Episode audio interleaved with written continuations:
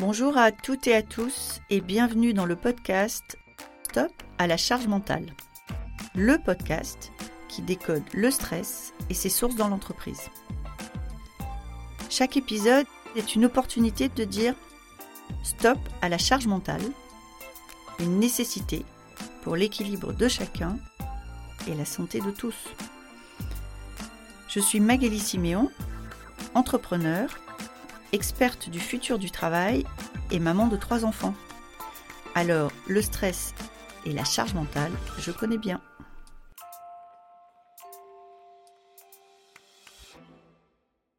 Aujourd'hui, je reçois Alexandre Sebag. Alexandre a cru qu'il pouvait tout faire et il n'a pas été très loin de se cramer, c'est le mot qu'il utilise. Il a aussi euh, découvert qu'en osant en parler, ça lui permettait de faire le point et de trouver ce qu'il devait mettre en place pour éviter d'être en surcharge mentale. Peut-être que ces conseils vous aideront. Bonne écoute. Bonjour Alexandre, bienvenue parmi nous. Bonjour Magali, merci. Alors Alexandre, est-ce que vous voulez bien vous présenter pour nos auditrices et nos auditeurs? Eh bien, je m'appelle Alexandre Sebag, je suis le fondateur de Toda. Euh, Toda, ça se situe à Marseille, euh, dans le quartier de la Joliette exactement. Et à Toda, ce que, je fais, c'est que j'accompagne les personnes à être à l'aise dans leur discours face à la caméra, de manière plus globale, en tout cas c'est comme ça que j'aime bien le présenter, mais de la façon dont ils se parlent à eux-mêmes. Parce que bah, de s'exprimer euh, face à un public, c'est une chose, de s'exprimer face à une caméra, en général, on se parle à soi parce qu'on est la première personne à regarder ce que ça donne en vidéo. Et euh, ben, il y a ce petit truc-là de se dire, oh là là, mais tout le monde va voir mon défaut. Le défaut qu'en général, seule la personne qui, euh, qui regarde connaît son propre défaut. Et donc, bah, c'est d'aller au-delà de ça et de bah, comment aller un petit peu plus loin dans la, la confiance et l'estime de soi et aussi bah, comment avoir un message clair et, euh, et qui soit le plus impactant possible. Donc c'est plus souvent sous format pitch. Alors première question rituelle dans ce podcast, Alexandre, pour vous, c'est quoi la charge mentale? Pour moi, la charge mentale, c'est de croire qu'on peut tout faire et de se justement se surcharger, euh, pas que mentalement, mais de surcharger aussi son emploi du temps, surcharger euh, les, ouais, ce qu'on se croit capable de faire et d'encaisser en tout cas, de sous-estimer notre part de sensibilité émotionnelle. Ah, c'est intéressant parce que finalement, il n'y a jamais une, réponse identique à cette question. C'est-à-dire que vous, vous dites c'est presque plus intérieur qu'extérieur. C'est plus en, moi, comment je vis, comment je ressens ou comment je projette, que euh, ce qu'il y a autour. Oui, parce qu'en tout cas, de mon point de vue, c'est en quoi est-ce qu'on accepte d'être chargé ou surchargé? Et à quel moment est-ce qu'on va oser dire non? Et ou à quel moment on va, on va se rendre compte que là, il faut dire non ou stop ou là, je peux plus? Pour moi, c'est ça. Et du coup, bah, quand l'émotion arrive euh, et que là, on craque, euh, c'est souvent trop tard. Quoi. Quelque chose qui vous est arrivé? Oui. Oui? De ne pas avoir su dire non et, d'arriver à trop tard? Oui, oui, Et le plus souvent, c'était de ne pas me dire non à moi, de croire que ça allait, que j'allais réussir et que c'est bon, j'y arrive.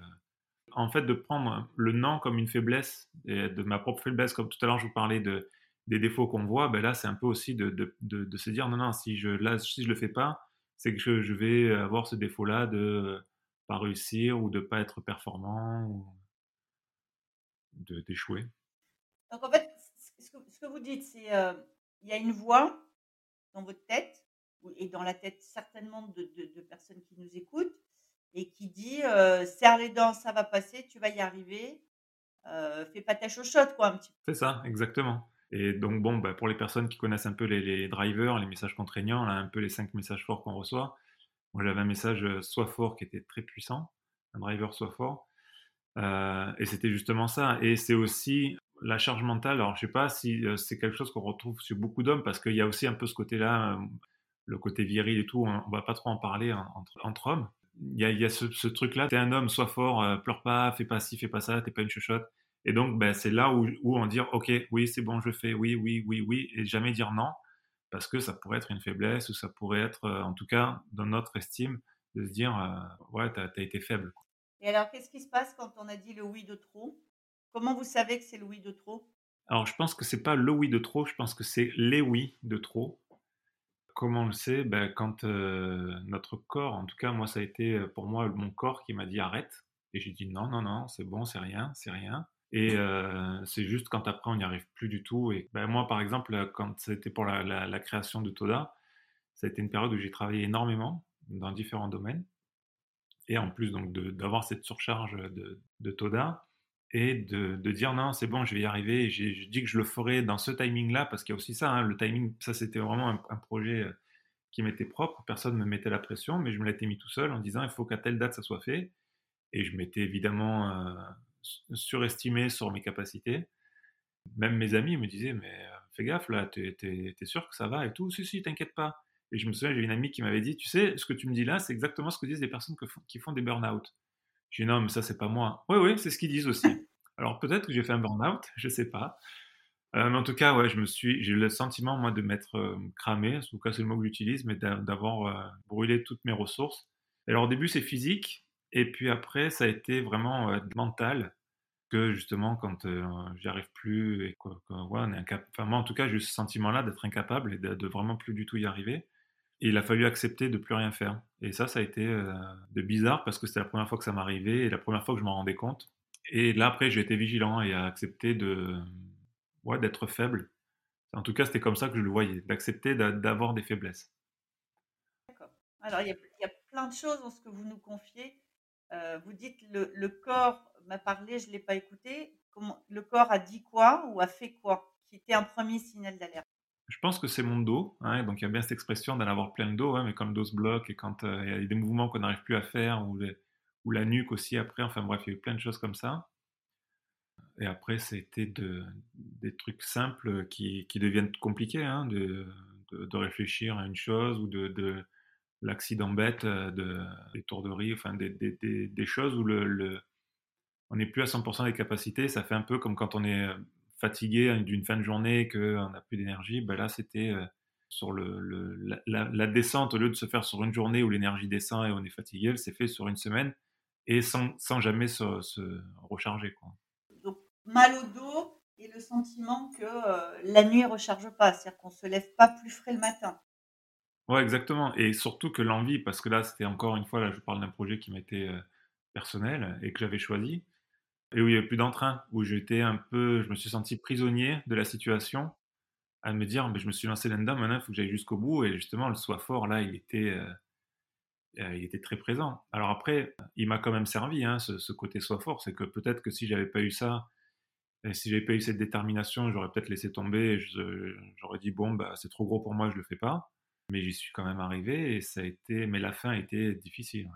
Il a fallu que j'accepte l'idée que j'étais faible. Donc pour vous, ce lâchage de votre corps et de votre mental, c'est encore une faiblesse? C'est un moment de faiblesse pour vous? Non. Alors aujourd'hui, je le reconnais. Et alors, euh, à cette, ce, moment-là où il y a eu cette, cette faiblesse-là et où je forçais, je forçais, je disais non, je vais y arriver, je pense qu'il y a un truc qui m'a sauvé quand même et que c'est pour ça que je, je dis est-ce que j'ai fait un burn-out ou pas, je ne sais pas. Euh, c'est que ça arrivait en plein. Ça arrivait le confinement est arrivé après. Et clairement, ça m'a fait du bien. Je sais que les 15 premiers jours, j'ai rien fait du tout. J'ai été, mais alors, heureux de vivre ça parce que il n'y avait plus la culpabilité de dire oh là là, mais là tu fais rien, tu aurais pu faire ça aujourd'hui si tu n'avais pas fait ça, d'avoir tout ce truc-là. Et aujourd'hui, quand euh, je vois que ça, ça arrive, bah, il y a encore hein, ce, truc de dire tu peux le faire, tu vas arriver, tu as dit que tu le ferais, c'est un peu ces challenges-là. Euh, mais aujourd'hui, quand je vois que je fatigue et que je, reconnais un petit peu les premiers signaux, je dis, ok, c'est pas grave, je vais arrêter. Limite, je me fais une sieste ou je veux me reposer ou je veux faire autre chose. Mais d'insister euh, sur quelque chose euh, qui, d'expérience, n'apporte rien ou en tout cas risque même de faire faire des choses qu'il faudra défaire et refaire, c'est de, plus forcer. Et de la même façon, euh, de ne pas accepter non plus, de, parce que de savoir dire non, là on parlait enfin, sur un aspect personnel, mais aussi quand ça vient de l'extérieur, quelqu'un qui va venir euh, me, solliciter pour dire bah tiens il faut faire ça là maintenant et que bah, oui c'est vrai qu'il y a un petit laps de temps où ça pourrait rentrer de je ne sais pas moi de faire un paiement une vidéo peu importe de ce que je, dans, dans, dans, ce que je fais. Si c'est possible que c'est challengeant et que je peux le faire j'y vais. Mais si c'est possible que c'est trop challengeant et qu'en plus là je sens que j'ai déjà tiré sur la corde je dirais écoute non là c'est pas possible pas, cette fois. Quoi. Ça, ça fait énormément de bien aussi à l'estime parce qu'il y a ce truc de se dire, OK, là, je me suis respecté et je suis important. Donc, ouais, il y a, y a, toutes ces notions-là qui, qui, sont nourries, en fait. Donc, en fait, vous nous dites, finalement, je suis un peu passé de... Euh, euh, le moment où j'y arrive pas, c'est un moment de faiblesse.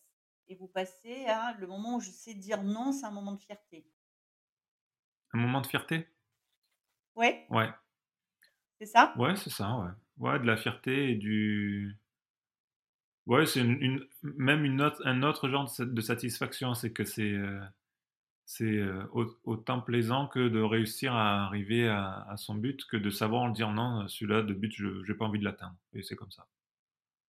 Pas maintenant, peut-être plus tard, Et alors vous avez dit: «Maintenant quand j'ai des premiers signaux» et c'est quoi les premiers signaux? C'est à quoi on doit faire attention, heu, pour éviter justement de tirer trop sur la corde et qu'elle se casse? Ah, déjà la productivité, de savoir quand, heu, je me dis: «Je vais faire ça, ça, ça aujourd'hui» et qu'au final j'ai fait pas un quart de ce que j'avais prévu de faire, heu, quand je réussis pas à le faire, je me dis: «OK, voilà pourquoi, heu, j'ai pas réussi à le faire? Qu'est-ce qui a fait?» alors ça peut être aussi bien de la procrastination que de la surcharge, hein, mais de me dire: «OK, là pourquoi j'ai procrastiné? De quoi j'ai besoin à côté?»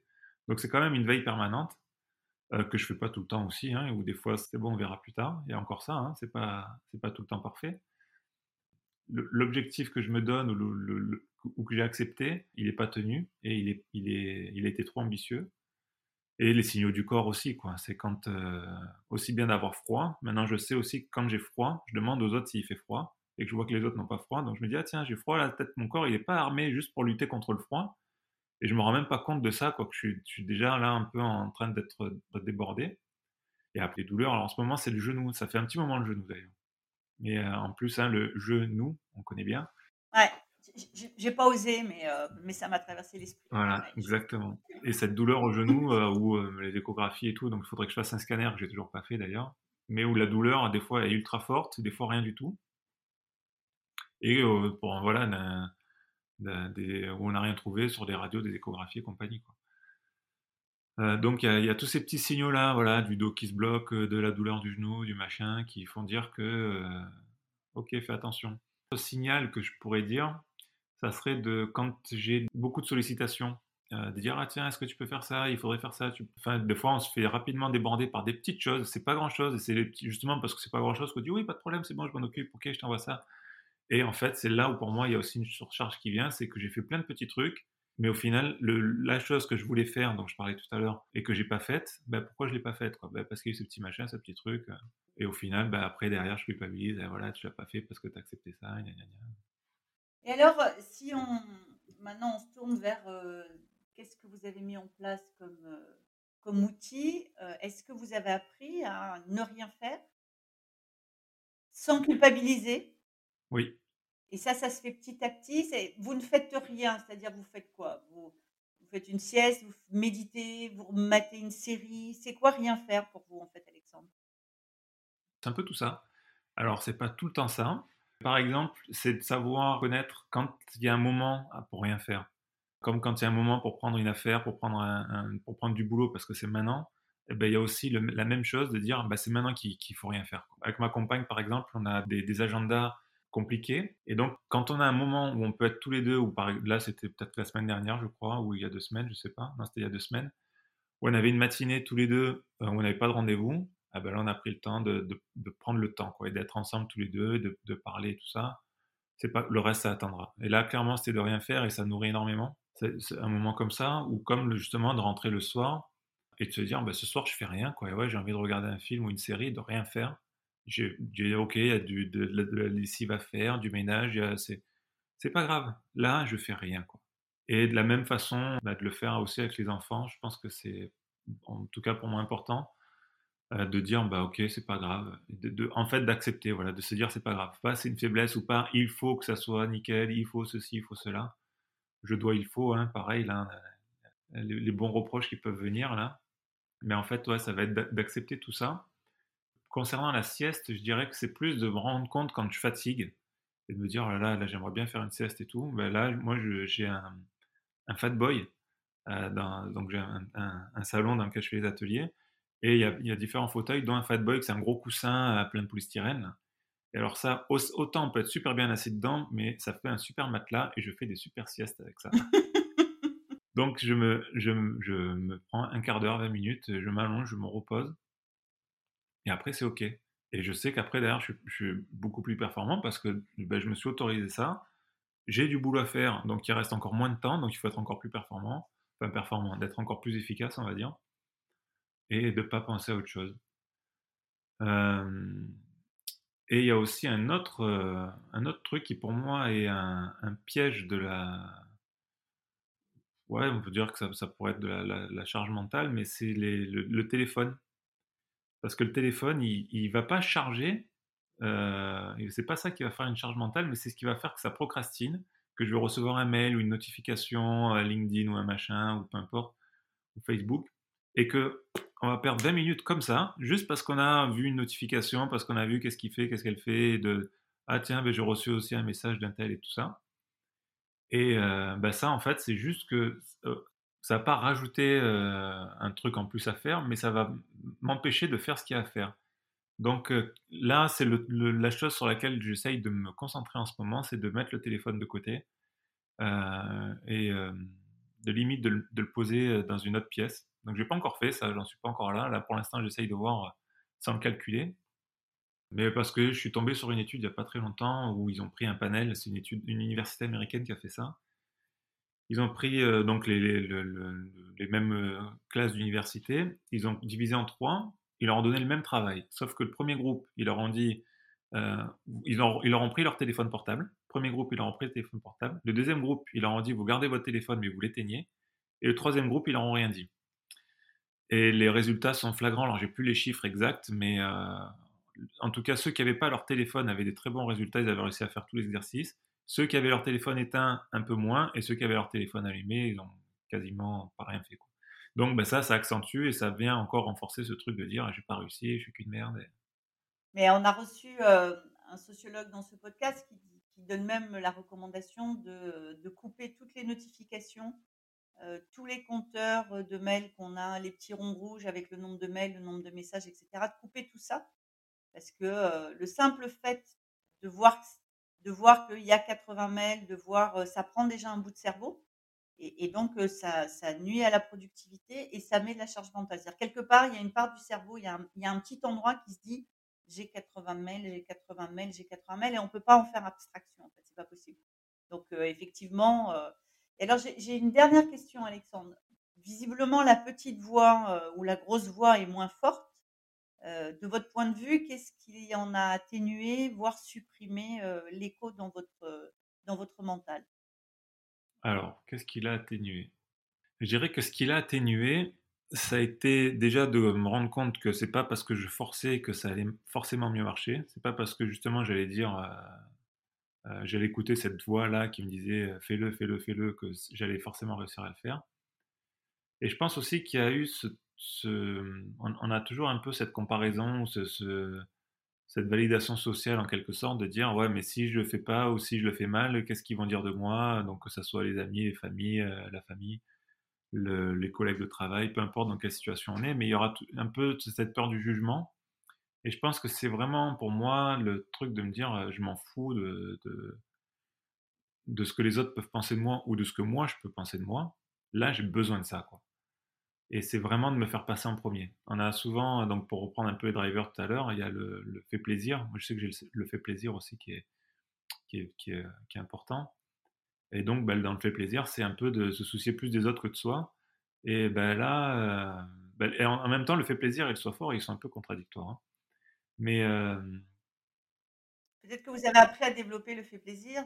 Les drivers, les drivers peuvent évoluer aussi dans la vie. Donc peut-être que oui, exactement. Ben, j'ai refait le test il n'y a pas très longtemps et j'étais surpris de voir que mon soifort avait bien réduit euh, au, profit du fait plaisir, justement. Euh, et le soit enfin, je vais expliquer, je ne sais pas si tout le monde connaît euh, les, drivers, mais bon. Allez-y, ça, sera la, ça sera la conclusion, mais je vous remercie, c'est une bonne idée. Ça sera la conclusion du podcast. Le sois fort, fais plaisir, fais des efforts, dépêche-toi et sois parfait. Et en général, le soi parfait aussi, il est euh, euh, le, bon terreau, je pense, pour de la surcharge mentale parce que on va vouloir tout faire de manière parfaite, ça sera jamais assez bien, et du coup, on va vouloir le faire encore, encore, et tout va s'accumuler. Et euh, c'est voilà, ça peut être le, piège aussi. Ouais, le mot de la fin de ce podcast, ça sera plus on développe le fait plaisir, et plus on réduit euh, la voix dans la tête et les injonctions en fait qu'on peut avoir à être euh, fort et à serrer les dents. Exactement. Et alors, même juste pour euh, terminer sur ce fait plaisir, parce que le fait plaisir, il est, il est aussi piège, c'est qu'on peut être tout le temps au service des autres et accepter et toujours dire oui, parce qu'on veut faire plaisir. Mais moi, j'aime bien le fait plaisir, c'est je me fais plaisir. Et je suis d'accord, je le voyais dans ce sens-là. Merci beaucoup. Ouais. Merci Magali. Merci beaucoup d'avoir été avec nous aujourd'hui. Cet épisode vous a plu? N'hésitez pas à me laisser une note. Envie d'en savoir plus? Abonnez-vous directement depuis votre appli de podcast préféré. Et si vous souhaitez me confier votre histoire sur le stress en entreprise, contactez-moi via notre site Lily facilite la vie. Le lien est dans la description. Je vous donne rendez-vous la semaine prochaine pour un nouvel épisode de Stop à la charge mentale. Merci et à bientôt